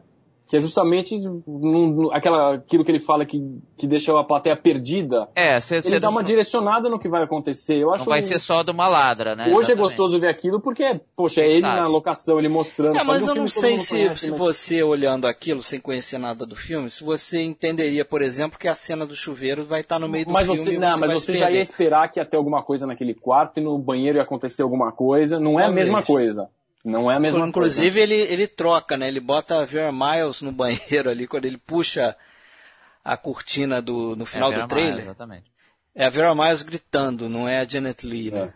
Agora, uma coisa que eu esqueci de falar do, do Frenesi, eu acho que ele é um pouco o inquilino, né? O The Lodger. É, tem bastante do The Lodger, né? Foi um filme famoso, o melhor filme mudo dele. E realmente tem muito disso ali, como se ele fosse o um novo Avenger. Filme, né? Que era o filme que ele dizia que se ele fosse refazer algum filme da fase muda, seria, seria esse. Seria esse. De certa forma ele fez, né? Lembra bastante. É, lembra. Eu acho que assim, esse filme é, é, é o canto do Cid, ah, né? sem dúvida, né? É assim, ele meio que sumariza a carreira, assim a obra do Hitchcock. É, é curioso isso, assim como The Lodger é mais ou menos o verdadeiro primeiro filme dele, o Frenesi é, é mais ou menos o último, né? Concordo. Apesar de que o Trama Macabra Também. tem sim elementos dele. O Trama tem sim, tem sim, mas o Trama Macabra é outro filme meio que de comédia. É, dele, esse né? é o último e o outro é um bônus, vai. O outro é, só um bônus, é, é, é, um ovo de Páscoa. É, o ovo de Páscoa do DVD. Se você quer acertar o lugar de clicar, você vê nele. Então, aí aparece Trama Macabra. E é de 76, aí. o último filme dele, e ali realmente assim, tem então, eu gosto de um filme divertido, levinho, é, sessão da tarde. Comédia legal, exatamente, é. uma comédia, sessão da tarde, com toda a cara dos anos 70, lamentavelmente, mas... Não, mas é, menos do que o, é, é, Mas é gostoso de assistir, você vê, tem, tem humor. E não, tem, e ali tem ele. Hitchcock, tem, tem, Hitchcock. tem. Tem, não é um filme que você diz, não é que nem o Topázio, que a gente não reconhece, aqui você não. reconhece. Mas é um boas, filme aquela que... cena da, da estrada, o, o cara sem freio, a cena é bem executada. Pô, você acha? Eu acho... Você não acha? Apesar do back project. Eu acho horrível, cara, você Não, eu não acho, eu não acho. Eu acho que, que assim. Eu acho que você cara... vê que é falso e isso tira a atenção do, do filme. Isso é, é muito Não, não, eu acho que não. No final, porque ele, tem, ele, ele conclui bem a cena, ele fala, vou sair da estrada, que ele sai da estrada, tem realmente um espaço ali para ele ser. Demora, lógico. O cara, se tivesse sem freio mesmo, a coisa seria em 10 segundos, ou ele já tinha batido, tinha caído no penhasco, tem aquela dilatação toda, né? Mas. Tem. Mas ele, a ele, a ele cena, a cena tem, tem né? uma coisa interessante que é o seguinte: ela é tipo uma perseguição de carro com um carro só, né? É. Isso. Porque é como se, um ca... se o carro estivesse fugindo, mas na verdade o carro está sem freio, está caindo lá pela estrada, está descendo numa ladeira. E tem o, o, o, Hitchcock, ele faz os planos praticamente todos dentro do carro. Ele não mostra para-brisa, ele não mostra o carro, ele corta para a estrada o que, que os personagens estão vendo, aquela velha utilização da câmera subjetiva É, dele, então, né? eu- Típica Eu dele. acho que funciona bem a câmera subjetiva ali. As É, e aí ele som. corta para dentro do carro. Você vê o. Você fica nessa, o que os caras estão vendo e o corte dentro do carro. É como se você estivesse ali dentro do carro mesmo. Sim, mas eu não gosto. Você, e da cena, eu gosto do filme, mas. É, não é uma das melhores cenas dele, não. Não é algo que Me você lembra lembraria outra cena na que eu não gosto, que é de Intriga Internacional, do Cary Grant bêbado no carro, assim, me lembra muito essa cena. São duas cenas que eu não gosto. dele. Curiosamente, é o Ernest Lehman, o mesmo roteirista do Intriga Internacional, né? Exatamente. Vai saber se ele também não estava ali se. Agora se aqui dá pra copiando. dar uma liberada no Hitchcock dos erros dele, por exemplo, de não filmar em locação, que ele nunca gostou, mas ali até queriam fazer essa cena melhor, né? A equipe propôs a ele, mas ele falou, como é que eu vou estar nessa... Onde é que vocês vão botar nisso aí? Não, aí você vai num carro acompanhando, e, né, uma velocidade razoável, cara, olha pra mim e vê se eu tô em condição de fazer isso. Porque ele já tava com marca-passo, e teve uma cena do... um momento que o William Devane, que é um dos principais, atores principais do filme, que ele relatou que o Hitchcock chegou a parar o filme, ele pegou um telefone, inteiro urbano isso, botou no marca-passo para o médico dele ouvir se a bateria estava legal ou não. Assim, ele Não, tava... isso, é uma, é, isso é uma checagem que tinha, na realidade, É. do marca-passo, que ele tinha que fazer tempos em tempos, era direto com o setor do hospital responsável pelo marca-passo, e era por telefone mesmo que ele tinha que passar para ver a né, frequência e tal. É. E isso ele o William fazer ficou impressionado, assim, logo depois, ah, vamos lá, vamos seguir com a filmagem então. Então realmente ele estava, coitado, numa condição física péssima, né? não tinha, era difícil para ele fazer locação ali. Ali é- dá para dar uma liberada nele que realmente É, ele já, tá, já tava complicado. mal, por exemplo, que quatro anos depois ele morreu, né? É. Então, E, ele- tava e também ele foi bem indelicado com um ator chamado Roy Tines, que fazia o papel que depois o William Devane interpretou. O William Devane ficou liberado lá no, no- no- no cronograma dele e o Hitchcock botou o cara sem grandes explicações e deu um bate-boca isso no restaurante. O Roy Tines encontrou ele, ficou perguntando por que, que você me demitiu, o que, que é isso? Não é assim que se trata um Deu ator. uma encarada É. nele, né? Mas Ele ficou o quietinho. Hitchcock estava sem paciência, exatamente, com esse tipo de coisa, né? Esse lado político ele não tinha mais paciência nenhuma de fazer. E ele até falou pro William Devane atuar como se fosse o William Powell, que o William Powell foi um ator que ele sempre adorou, ele fez vários textos na Inglaterra falando bem do William Powell e curiosamente nunca fez filme nenhum com o cara. Mas E o, realmente, elenco, o elenco tá bem nesse filme. ele é né? bom, é, eu também acho. A tal da vidente Ah, falsa lá é divertida. Eu gosto da Barbara Harris. Tem, eu acho que tem essa coisa legal também, e o Hitchcock fala que ele fez o filme que fez ele gostar da história, é o que ele explicou como sendo um triângulo só com dois lados, né? Quer dizer, você tem uma trama paralela que vai rolando de um casal e você tem outra e no final eles encontram. Hoje isso é uma coisa super comum. Eu não sei se na época era, não digo que ele inovou isso. Acho que não, mas isso era um aspecto que ele achava interessante nesse filme, é contar duas histórias que lá no final elas vão se encontrar. E, tem um plano bacana nesse sentido, que aí eu acho que é a primeira vez que ele faz isso na, na obra dele, justamente no último filme, que é a gente está acompanhando o Bruce Dern e a Barbara Harris dentro do carro, naqueles back projections horrorosos. É, horrível. Eles estão ali conversando, falando alguma coisa que eu não lembro o que, que é, e ele quase atropela a Karen Black. Aí a câmera sai do carro e você bacana. começa a seguir a Karen Black, que ela vai receber lá uma joia lá de um, do sequestro que eles fizeram, né? Foi, isso foi bacana. Quer dizer, ele mudou o foco para o outro casal, ele introduziu o outro casal Nesse plano aí, ficou bem legal. Esse, esse para mim é o melhor plano do filme. Ela vai disfarçada, né? É, ela tá disfarçada é, ali como Inclusive o Brian De Palma, ele homenageia esse, essa vestimenta dela, né?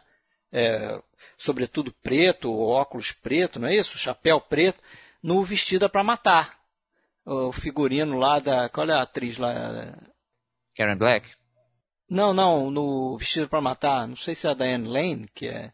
Eu não lembro do filme que é assassina lá. Sim, sim. O moleque se veste pra, pra Mas, assim, assassinar. Voltando ao, Trauma Cabra, é um filme que ele falou que queria fazer com um certo toque do Ernst Lubitsch mesmo, e tem realmente esse lado de uma comédia leve e tal. Ele tem um lance que eu acho bem babaca no final, que é a Karen Black, ela abre a porta do carro, pra, né, ela acaba que mostra que o bispo tá escondido ali, eu acho que aquilo ali realmente ficou meio idiota, tipo, é, o pior burrice que ela podia fazer era aquilo, era só ficar na dela que não ia dar em nada. Mas eu, eu acho um filme bem divertido e tal, não, não, não, me irrita de forma alguma. E tem uma piscadinha da Barbara Harris. O último plano de um filme de Hitchcock é a Barbara Harris dando uma piscada para a câmera, quebrando a quarta parede, né? Isso foi um improviso dela. Não estava previsto isso não. Ela Mas é uma coisa que combina com combina com o desfecho da do, ficou legal. E o desfecho da, da, da, da, você pensar o último plano do último filme do Hitchcock é ele piscando pra gente. Até... É ele piscando pra gente. E isso assim é interessante. Isso que o Hitchcock viu, gostou e deixou. E o Bruce Dern viu aquilo e deu a ideia do Hitchcock, pô, por que, que você não faz o seguinte, mostra ela e tal ali, né, que, que ela fingindo que era uma vidente, né, que ela sabia onde estava o diamante, desce a câmera e mostra você dirigindo o filme e você dá uma piscadinha pra câmera. E o Hitchcock até pensou nisso, mas acabou descartando. Pô, ia ser Eu acho que isso ia ser legal pra caramba, cara, fechar o último ia, filme cara, dele, ia... ele piscando pra é, gente. Que, ele não sabia ele não que era o último era o filme, último, né? É, pena que ele não, tinha outro pena projeto. que ele não topou, né, porque eu acho que ah, teria sido um final fantástico de carreira para qualquer um, assim. Ah, eu, eu, gosto muito do cameo dele nesse, nesse filme, que é a é silhueta, é, né? É uma silhueta num troço silhueta. De, de morte, né? De, de, de atuação de, de morte. É, aquela silhueta mais do que conhecida, né? Que, é. que aparece. E esse filme tem também a trilha do John Williams, né? É, que é, o é uma, trilha, uma trilha fraquinha, a gente fica até prestando atenção nela, porque é do John Williams, mas boazinha, mas nada demais, realmente. É, é boa, mas não é marcante. Não é, não. Se você é, botar tá dentro da... trilhas grandiosas, o John Não, é uma trilha discreta até, é. exatamente. É. E tem uma coisa Sempre legal, curiosa Sempre. também, é no... O título do filme em português, Trama Macabra. E só que tem um duplo sentido aí no, no, no título original, né? Family plot, né? Porque ao mesmo tempo que é trama familiar, né? Sim. Já que tem toda a história do, né, não, e a busca de um herdeiro e tal. A busca de um herdeiro que foi substituído, aquilo meio que uma trama familiar. Tem as, as outras tramas familiares ocorrendo com os casais e tal. E family e plots também quer dizer o pedaço de terra, né? Onde se enterra é. uma pessoa, né? Dentro de um cemitério. Em inglês isso, né? E que é um ponto-chave do filme também, porque é ali que ele descobre que o cara não morreu, né? É, que ele forjou a própria morte, exatamente. Tinha um trocadilho interessante. Tem umas histórias curiosas que o. Parece que o Bruce Dern perguntou pro Hitchcock, pô, por que, que você me escolheu? Parece que o Hitchcock queria até o Jack Nicholson para fazer o papel do Bruce Dern e tal. E aí o, Bruce Dern pergunta pro Hitchcock, por que, que você me escolheu para fazer esse filme? Né? Ele, acho que a Barbara Harris também eram atores do método e tal, mas parece que foi dos atores do método foi que o Hitchcock mais se deu bem, assim. E aí o Hitchcock fala assim para ele, ah, é, eu te escolhi porque o, o Pacnal. É, que é o Alpatino. o Pacnal, o Pacnal queria um milhão de dólares. É. Aí o Bruce Dern demorou a entender que o Pacnal era o Patino. Não, mas ali eu entendo o Alpatino, ele estava no auge ali, tinha feito por Chefão, Sim, né, claro, um tinha cão, feito certo. É, é. usou passe, não tem jeito. É, não, não, não acho que ele tá certo. É, o Hitchcock queria mesquinharia mesmo. Né. Não, mas é curiosa a história é, não, Pacnal, é... né? a pronúncia.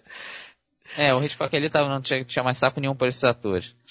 E é, ele saiu desse filme, realmente, eu acho que esse lance dele não, não concluir que aquele seria o último filme fez ele não aceitar a proposta do Bruce Dern, né?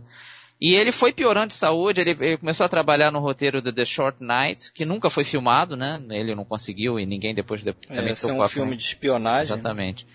E ele foi piorando, piorando, e foi muito triste, assim, o pessoal começou a se tocar antes dele, né, de que ele não vai conseguir mais filmar, ele não tem mais saúde nenhuma para isso, e ele depois acabou se tocando disso mesmo, e disse que ele ficou com vergonha de se despedir do Wasserman, né, do Leon Wasserman. É, o, eu ouvi uma entrevista da, desse Hilton Green, que eu é. falei lá no Psicose, que foi assistente dele, que ele fala isso, que um dos momentos mais tristes na carreira dele foi o momento que o Hitchcock chama ele, o Hilton, vem cá que eu quero que você faça um negócio para mim. Ele vai lá, ah, o que, que é, senhor Hitchcock? Tal. Ele fala, eu quero que você vá lá no, suba lá no, no Lou Wasserman, que era um dos cabeças da Universal, né?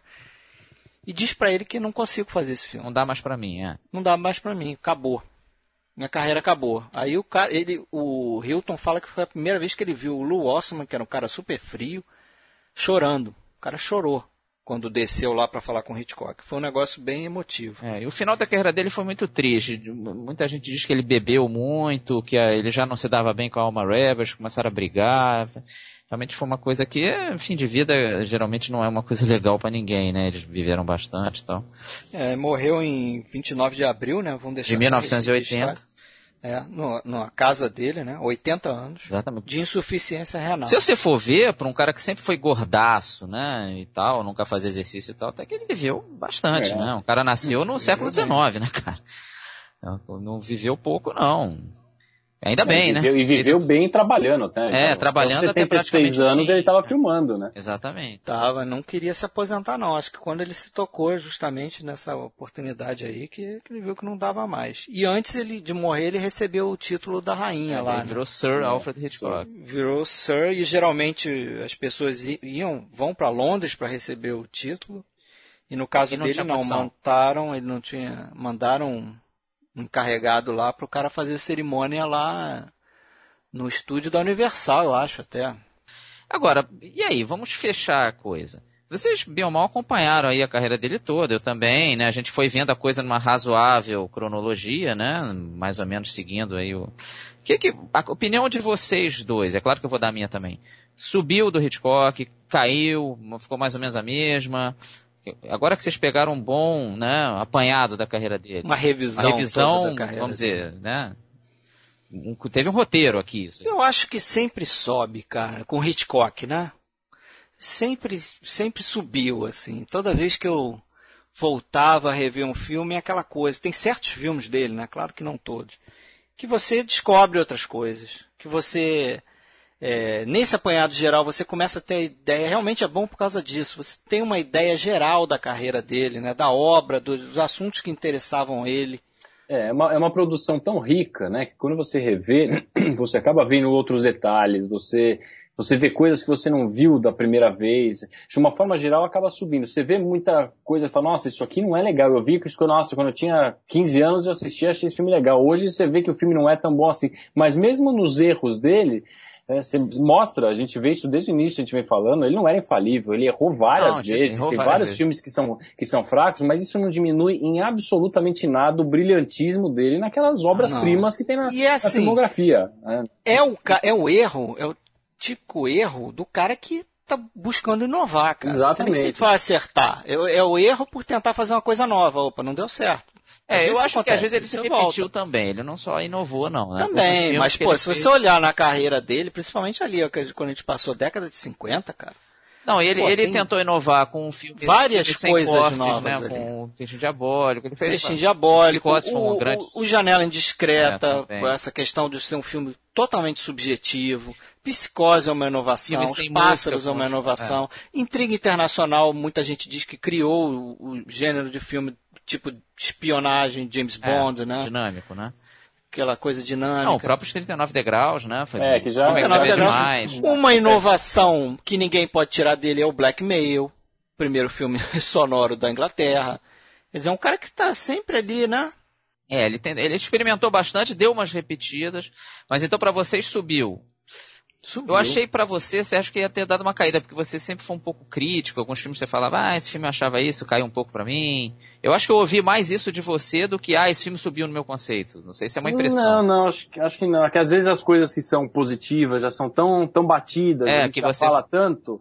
Né? Então, o que, eu, o que eu não gosto, eu acho assim, não teve nada que eu, da primeira vez, quer falar, ah, isso aqui eu não gostei, hoje eu vi e falei, nossa, isso é muito legal, eu tinha achado uma porcaria, mas, mas é muito legal. Isso não é porque a história do falso flashback de pavor nos bastidores, eu continuo não gostando, né? Eu acho que foi talvez uma das tentativas de inovar, que eu acho que para mim não, acabou não dando certo, mas eu não acho que caiu, não, não, não diria. Eu acho que mais, assim, filmes que, que eu tinha assistido, que eu tinha uma ideia que eram legais, eu assisto e falo, poxa, acho que é mais legal até, por exemplo, o Terceiro Tiro. Eu tinha uma ideia boa, filme gostosinho de ver, assisti e falei, pô, é mais legal do que eu lembrava. E, e vamos lá, hora da verdade. O top trio, top 5 e o bottom 5 ou bottom 3 aí da, da história. Fred, você faz Teriam isso, coragem é, isso, de é, fazer? Isso, isso, é uma maldade, por quê? Porque você está perguntando isso agora, você já fez a sua listinha, tá pronto? É, não fiz não, não fiz não. Né? Não, pior que não, eu tô pensando agora, cara. Não tem problema não, top. Eu faria também, eu tô pensando agora e eu vou ter dificuldade de responder. É, top 3, pra ficar mais fácil, não ficar... Tá, top, top 3, 3 vamos de lá. baixo de cima. De cima, um corpo que cai, psicose, pô, o terceiro aqui é. A disputa, a disputa é muito feroz ali. Vamos lá, fechinho diabólico, mas é difícil, velho. Tá, o meu seria sem ordem, né, sem nos ordem, três, é. mas corpo que cai, psicose e janela indiscreta. É, falou os meus, Fred, eu acho que são esses três. Agora o bottom, bottom. tree. Mistério Vamos lá, os piores 17, pra mim. Mistério número 17, Topázio e talvez Ricos e Estranhos. Ah, eu ficaria com Juno and the Paycock, Topázio e Mistério número 17. Certo. E aí?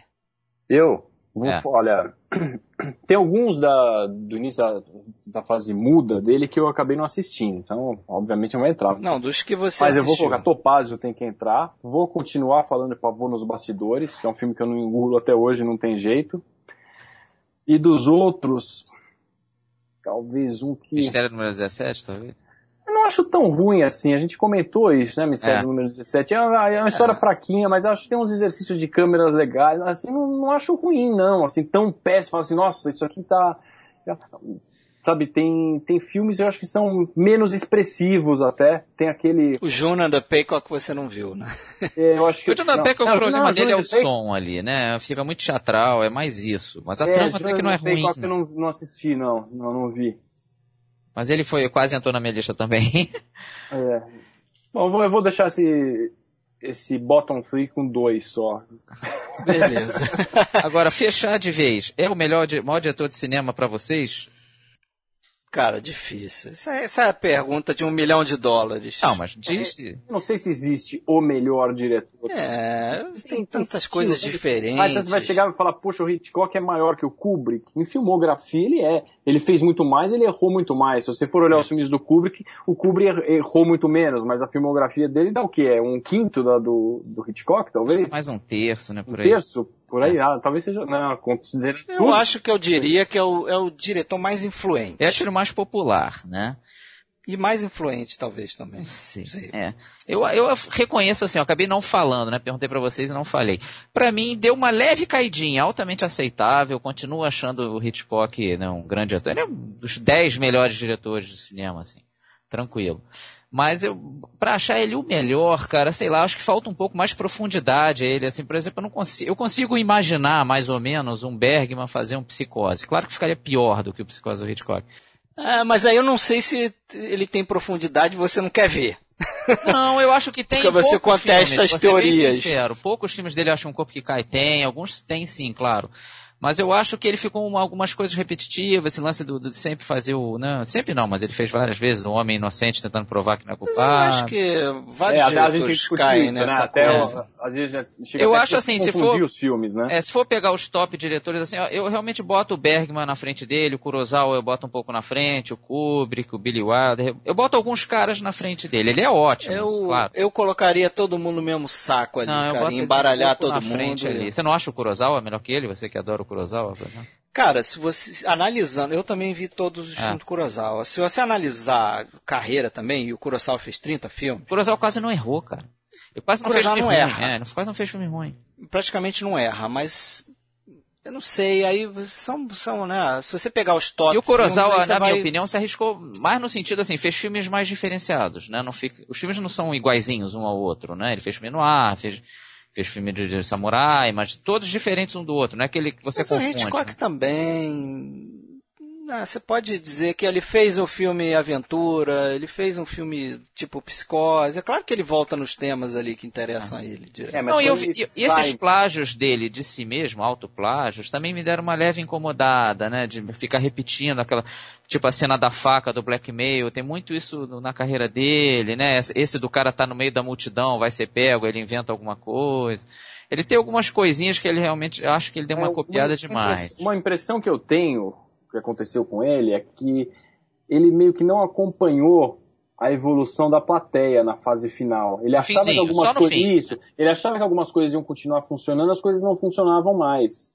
Né? É. E hoje tem um pouco disso também. Eu fico imaginando as pessoas que assistem só os filmes né, é, modernos, lançamentos tal. Vamos assistir o filme do Hitchcock. Quem não tem interesse nenhum por cinema clássico, cinema antigo, vamos assistir os filmes do Hitchcock. Não vai gostar. Então, é. Alguns. É, Acho que da Psicose gostaria ser um pouco. Psicose, sim. Alguns filmes sim, mas alguns o cara vai olhar e falar, nossa, mas o que, que tem de mais nesse filme? É, que filme, sabe? Mas é isso, é aquela coisa, cara. O cara cria um negócio tão bom que é sistematicamente copiado que você chega num ponto você fica com dificuldade de olhar para trás e fazer esse exercício que a gente fez com psicose. É, de imaginar como foi como na é que hora. seria entrar no cinema e ver, porra, a, a, a atriz principal a do filme né? que você está assistindo morrendo daquela é. forma, porque não é uma morte de dar um tiro e acabou, não, morrendo brutalmente, né, sendo assassinada por outra mulher, porque na hora é. você vai pensar, porra, é a, é a mãe do cara matando. Senhorinha. Uma senhorinha. E aí o filme muda completamente. Não, não mas o, o Hitchcock tá o Psicose tá fora da curva. É, né? o Psicose é o filme dele, dele mais moderno, é coisa... eu acho. Apesar de ser preto e branco, eu acho que é o mais fácil das pessoas hoje já virem e gostarem. Alguém que nem vê filme antigo, vê sem querer Psicose, eu acho que não tem como não gostar. Tem que estar com a cabeça muito fechada. Mas mesmo os, os pássaros, né? Os, os pássaros, pássaros também é mais fácil. Os pássaros, não, mas, mas os pássaros, pássaros pegam um achar, pouquinho. Ah, vai achar que é mal feito. É, vai esse é o problema. Que o filme é fraco, que o filme não tem final vai, sabe, vai colocar uma série de críticas e não vai ver os pontos positivos do filme, entendendo o filme como um pioneirismo. Porque, assim, é, mas... Mas é bom lembrar que a gente está fazendo esse podcast para quem é cinéfilo, né? Eu acho que a chance de alguém nos ouvir. É. Ah, não, mas independente disso, a gente está analisando de uma forma geral. Hitchcock Sim, claro. visto por qualquer um, né? É. é. como que seria? Ele, sei lá, os filmes saiu aquela discussão né, de sempre, que o filme clássico é aquele filme que não sobrevive bem à passagem do tempo. Ele tem muitos filmes que envelheceram bem, né? É, mas vários são clássicos absolutos do cinema. Por mais que eu tenha é, feito uma crítica a ele aí recente, mas eu, ele fez vários aí, cara. Pelo menos uns 10 pois de é. muito impacto, né? É, que eu diria que assim, os, os filmes realmente espetaculares, tem assim, grandes filmes, que você daria, vai, de 0 a 10, você daria nota de 8 para cima, talvez menos da metade dos filmes dele, eu acho. Ah, com certeza, mas... Talvez, mas também se você pensar assim, de uma forma geral, cara, é isso aí que você falou. Não é todo diretor que vai ter 10 filmes top, assim, é. fala, Isso, ele fez, pois é, ele fez muito filme, né? É complicado. Ele, não ficava 20 anos, ou sei lá, 10 anos pensando num filme. É, tinha ano que ele fazia dois filmes. É. tinha esse lado Woody Mas... Allen, de ir filmando, vai filmando e vamos que É, vai. vai, um por ano, um por ano, um é. por ano. é isso aí. Bom, acabou, né, gente? Acabou essa nossa epopeia. Cinco, foram cinco acabou, episódios, né? né? Cinco episódios. Quem, quem não ouviu os outros, Tem é legal. De repente, até fazer esse exercício, né? O que a gente fez com os filmes, de ir juntando os filmes e assistindo, é, pegar o resto dos episódios ouvir os cinco. Com certeza. para é. ter a ideia coesa do que a gente e é, é, a própria opinião. E é um exercício interessante porque a gente vai vendo a evolução, né? A evolução de um mesmo diretor ao longo dos anos e, e ele é um emblemático porque ele começa na fase muda, né? Então ele vem lá dos primórdios, é. chegando até quase a década de 80, né? Final da década de 70. Pois é. E não é à toa que ele está sendo o primeiro diretor que a gente escolheu. Que a gente analisou, exatamente, ver a força Exato. dele. E outros virão, certo? Então é isso aí, galera. Um abraço, Marcelo. Grande abraço. Vamos ficando por aqui, Sérgio. Até a próxima. Um abraço, até a próxima. Abraço.